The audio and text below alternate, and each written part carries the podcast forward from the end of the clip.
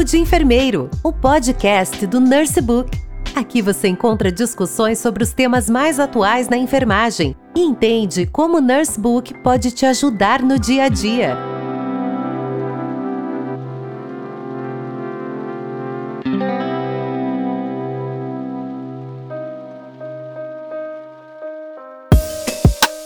Olá, bem-vindos ao Papo de Enfermeiro.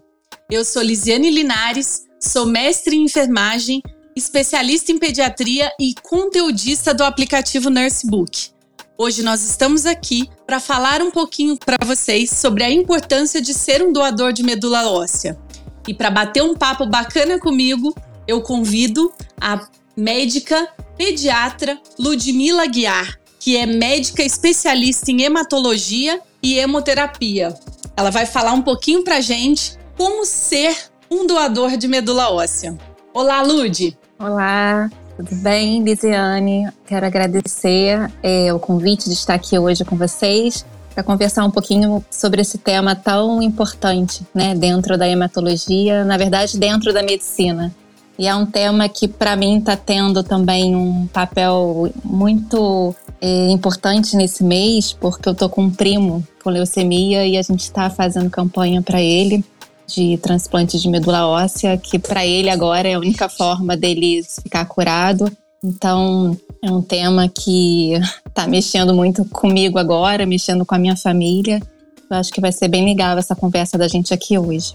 Muito bacana. Ludi, foi interessante que justamente foi essa mobilização que eu vi você fazer é, nas suas redes sociais que me deu o, o start de te convidar para bater esse papo porque você, sendo uma médica hematologista, tem total consciência do quão importante é, é para os nossos pacientes, né? Então eu quero começar te perguntando o que é medula óssea, para que as pessoas consigam entender como é que a medula é formada e como é fácil ser um doador? Bom, Lise, é, quando a gente fala em medula óssea, né, é um tecido do nosso corpo que está no interior dos ossos e que tem a função de produzir células do sangue. É, é, importante que a gente fala muito em células tronco, então essas células tronco estão dentro da medula óssea e fazem com que as células sejam diferenciadas nos diferentes tipos de células do que a gente encontra no sangue,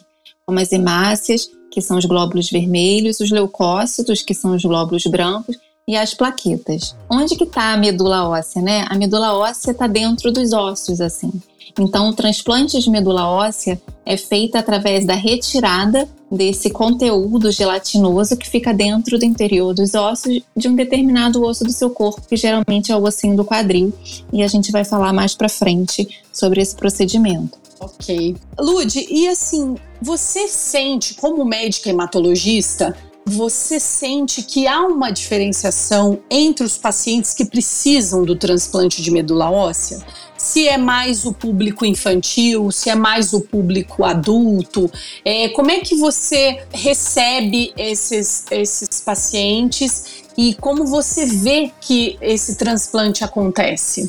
Lise, na verdade, a primeira, eu trabalho né, com crianças com câncer, com crianças com leucemia, e a maioria das crianças com que eu trabalho, né, no, no tratamento que a gente faz, as crianças não precisam de transplante de medula óssea.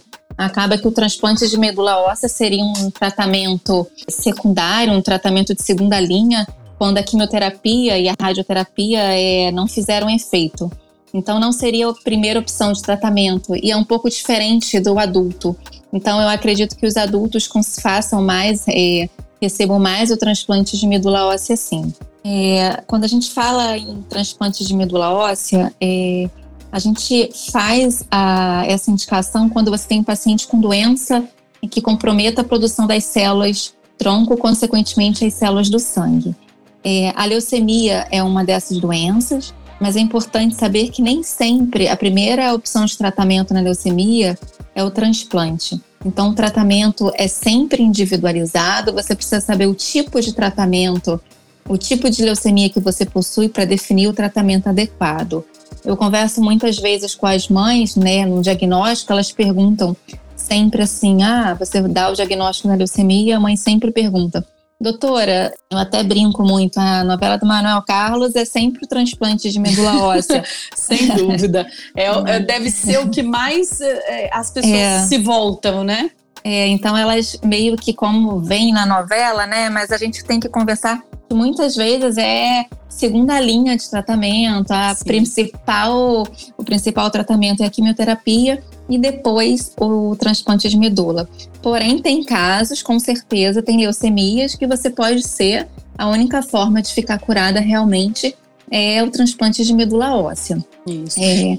Inclusive doenças crônicas, né, Lud, como a anemia falciforme, o transplante de medula é indicado, quando indicado, para uma chance de cura, né, desse paciente. É, exatamente, Liz. É, a anemia falciforme é uma doença crônica em que a única forma real de cura mesmo da doença seria o transplante de medula óssea.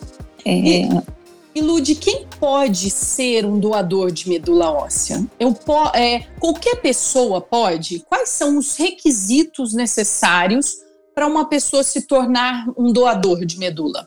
Bom, Lise, é, quando a gente fala em doação de medula óssea, um dos critérios iniciais é a idade, tá? Para você cadastrar, você se cadastrar de forma voluntária, né, para uma doação que não seja é, um parente seu, né? Você quer doar para qualquer, qualquer, pessoa, pessoa tá? Hum. Então existem alguns critérios, sim a idade, tá? É de 18 a 35 anos. 35 é até uma idade curta, né? Curta. É, é, essa data foi alterada esse ano. Antes era se estendia até 55. Eles encurtaram esse tempo de, de você poder, de forma voluntária, se cadastrar mas o seu, a pessoa que se cadastrou fica no, os dados dessa pessoa fica no registro até ela completar 55 anos, tá? Hum, que diminuiu também, né? Porque que, eram 60. É, é, tá.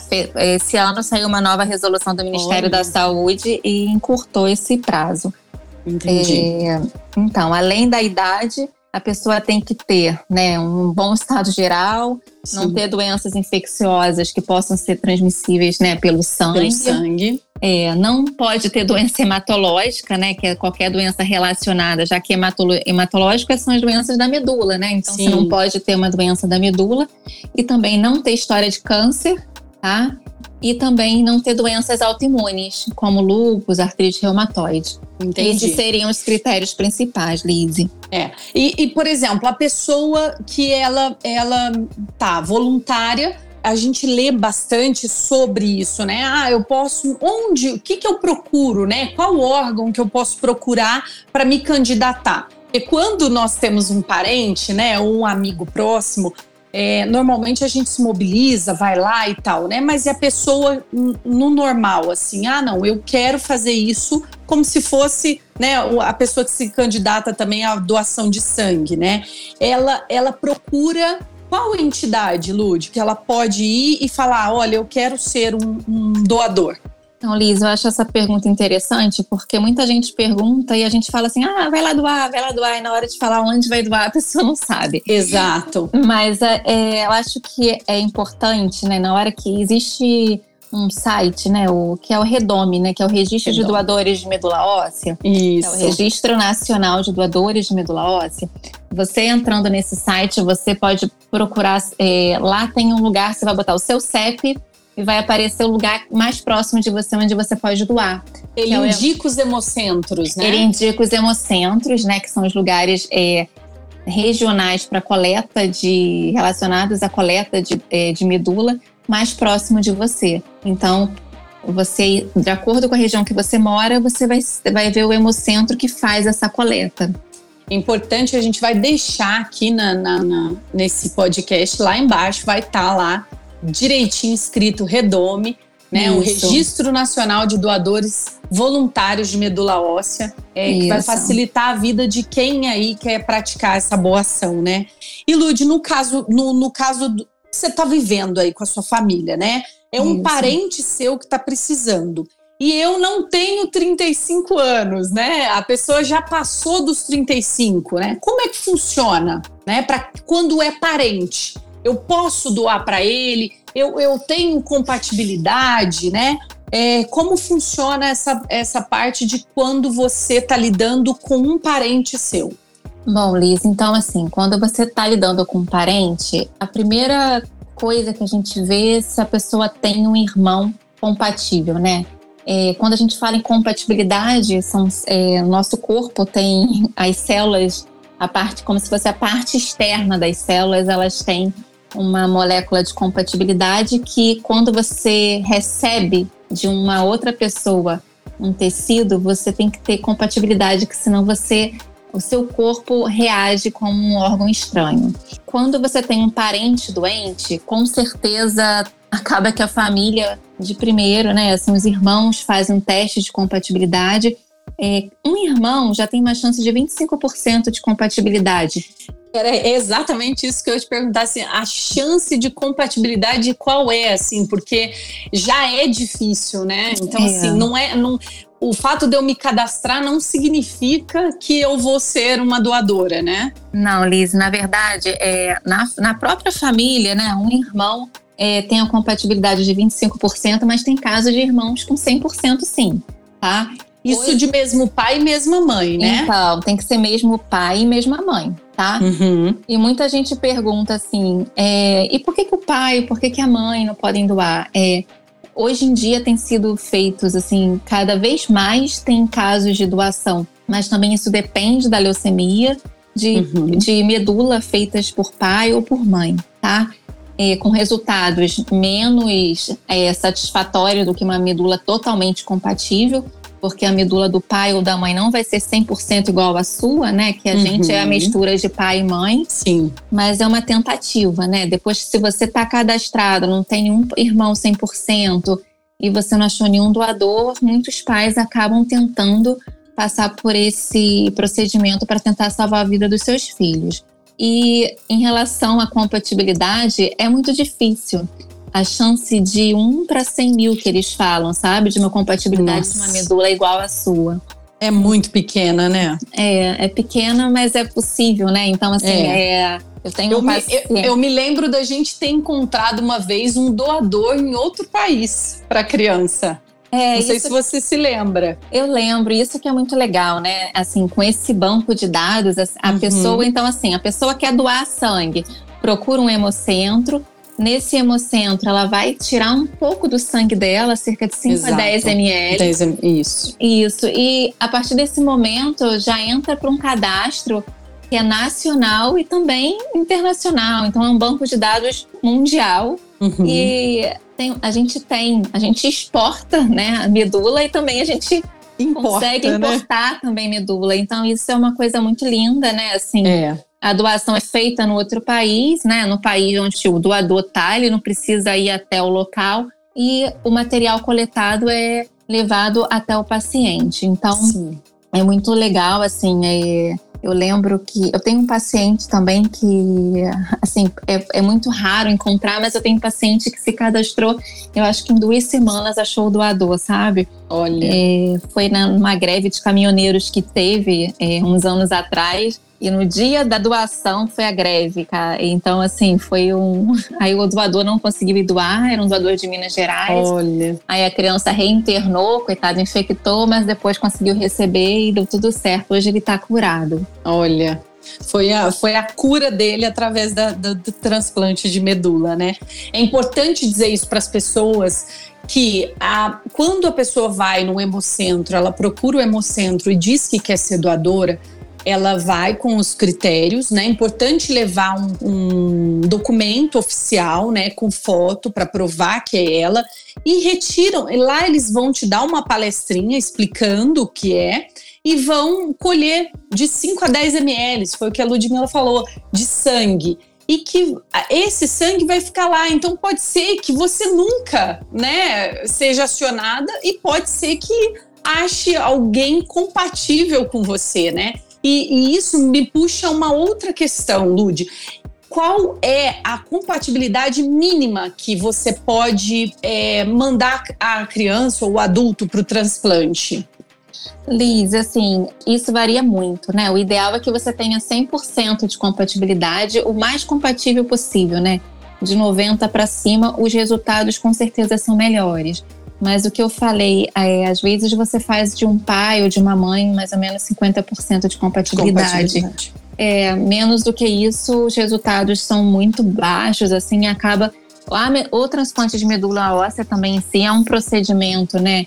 Que é, tem os riscos, você precisa tomar remédios para deixar a sua medula é, sem... Isso para quem recebe, né? Para quem recebe. Então, assim, nem sempre também não é tão simples, né? Então, assim, uhum. já que vai fazer, tem que fazer quando você tem uma compatibilidade maior, porque senão maior. você vai acabar expondo o paciente também a um Sim. procedimento que não tem estudo nenhum que mostre cura, né? Então, assim, eu acredito que em torno de 50%, e isso, é, mesmo assim, em alguns casos, tolerando assim máximo, sabe? Uhum, uhum.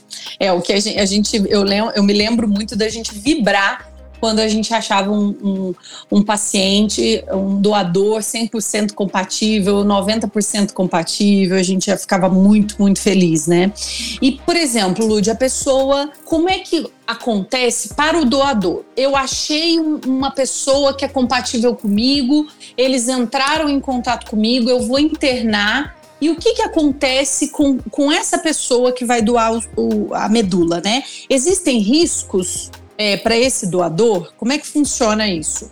Liz, então a, vamos supor, né? Vamos, a, a pessoa se cadastrou e acharam alguém compatível. Vão entrar em contato, essa pessoa vai fazer novos testes de compatibilidade para comprovar que realmente tem essa compatibilidade, para não correr o risco de chamar e falar assim: caramba, não tem nada compatível mesmo. Exato. Então faz os testes novamente de compatibilidade, estando tudo ok, confirmado a compatibilidade, esse doador, ele é chamado, ele é, fei é feito, alguns exames são feitos com ele, né? Exame clínico, exame laboratorial, para que esteja tudo correto, da forma adequada, já que vai ser para ele um procedimento eletivo.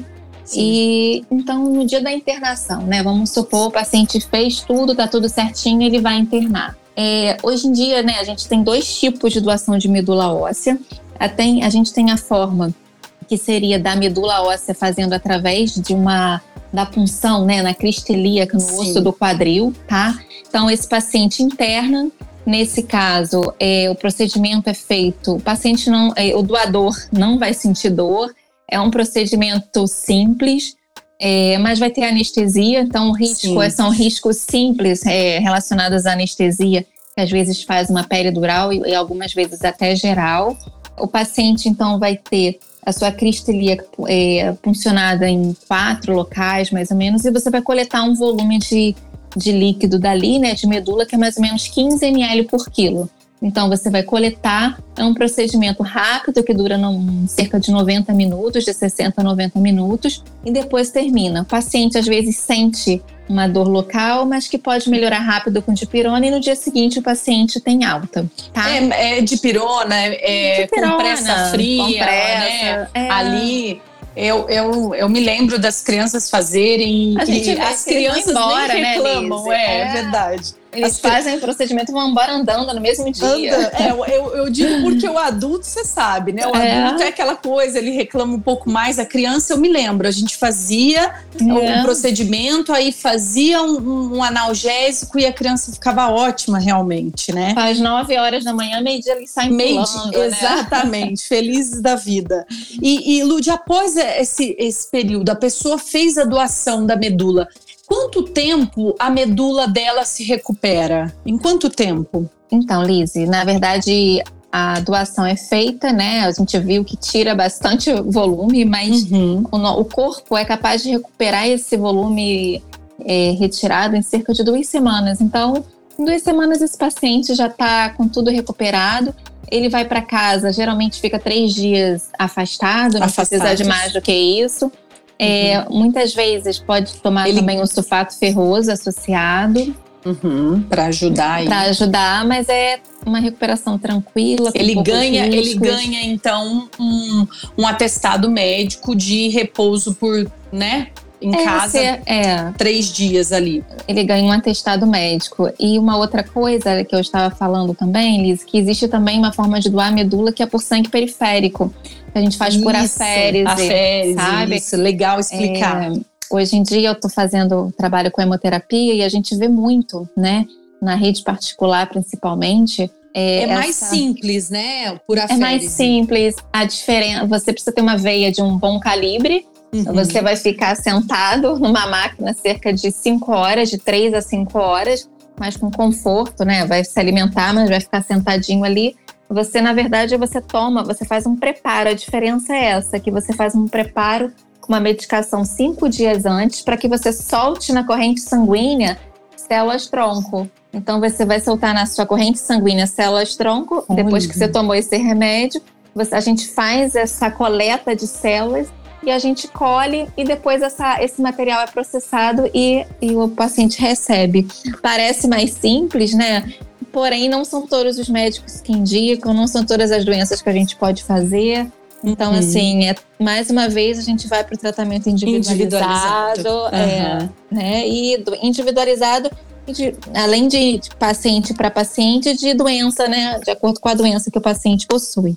Sim, sim. E, e eu achei muito interessante também, realmente, quando é, eu fui ver sobre a, essa, esse novo, essa novo não, esse, esse, essa segunda opção, né? É porque tem sido cada vez tem sido feita cada vez mais, Liz, até para criança, assim. Há pouco tempo eu fiz um fui fazer lá no Quintadó. O pai é, doou pro filho, sabe? O Olha, pai doou bacana. pro filho. É, foi o filho estava por inter... aférese por aférese. O filho estava internado no quarto do lado. Oi. Aí eu fiz a coleta de células desse pai e um tempo depois o foi no dia seguinte, a gente coletou e no dia seguinte o Marcelo foi submetido ao transplante. Olha que bacana. E o aférese, ele, ele só capta a célula tronco, né, Lud? Ela, ele, ele devolve é. para o paciente, para o doador, no caso, todos os outros, todas as outras células de, das quais ele não precisa, né? Exatamente, Liz. A Féris é uma máquina que o sangue se entra né, nela, você filtra as células tronco e o restante volta depois para o paciente. Ah, muito bacana.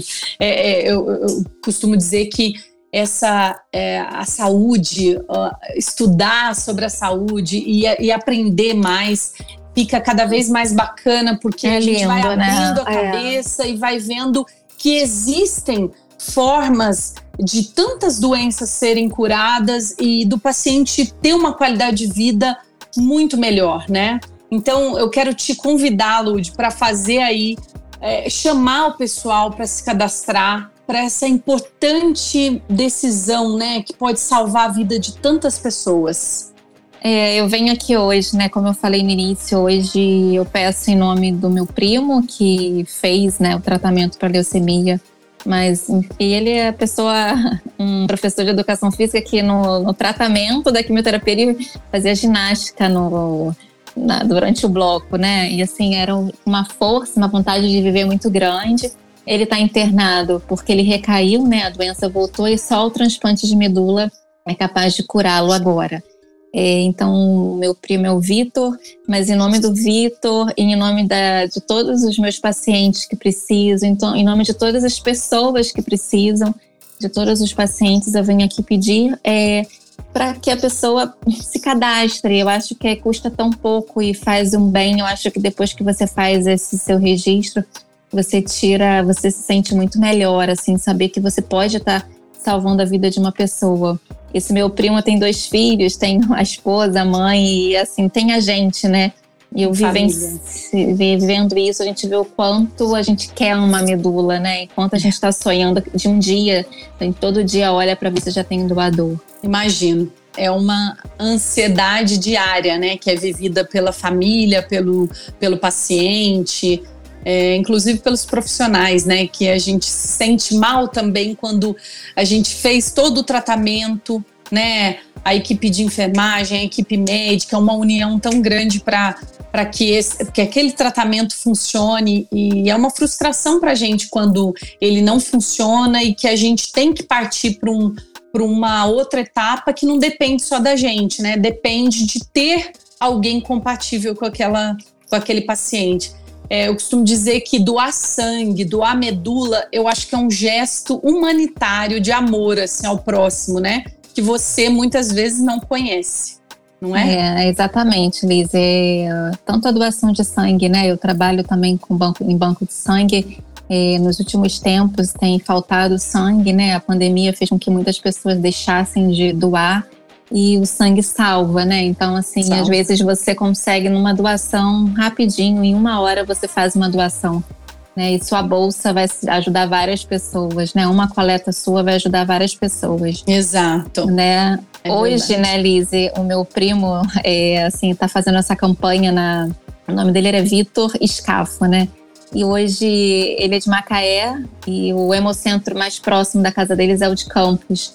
Então, hoje eu estava vendo no Instagram, foi um caminhão, um, um ônibus, sabe? Cheio de, de pessoas. De pessoas, cerca Olha. de 20 pessoas foram doar. E assim, não vai só para o Vitor, né? Exato. É para todo mundo. Então, assim, é um ato de amor, né? É um, é, é, a gente nesse mês né, de doação de medula, a gente está nesse mês de Natal em que a gente fica um pouco mais sensível. Sim. Então acho que vamos doar, vamos pensar nisso, no bem que a gente pode fazer para uma família, né, para uma, uma é pessoa. Verdade.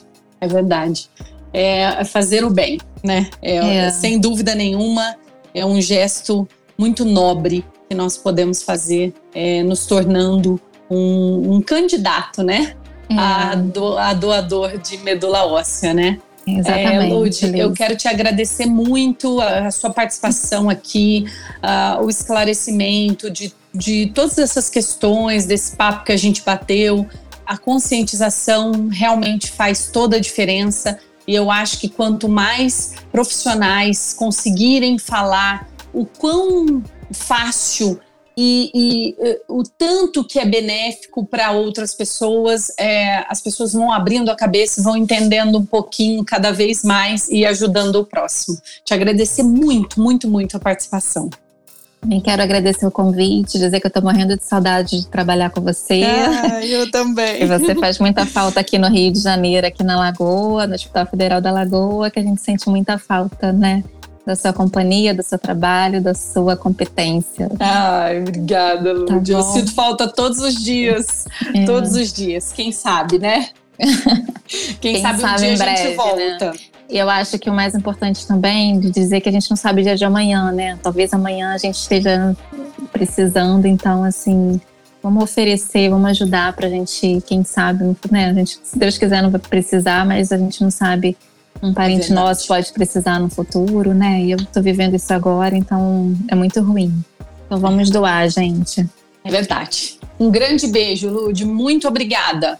E um pessoal, beijo, Lise. Tudo que a, o, o Registro Nacional de Doadores, Voluntários de Medula Óssea, o Redome, nós vamos deixar na descrição desse podcast, porque vale a pena entrar e vale a pena se cadastrar. Muito obrigada a todos que escutaram este podcast. Um beijo a todos também. Eu vou deixar também o meu Instagram, que é @ludhematopediatra. Um beijo e mais uma vez obrigada pelo convite. Para mais conteúdos atualizados, acesse os nossos podcasts no portal PebMed, em pebmed.com.br.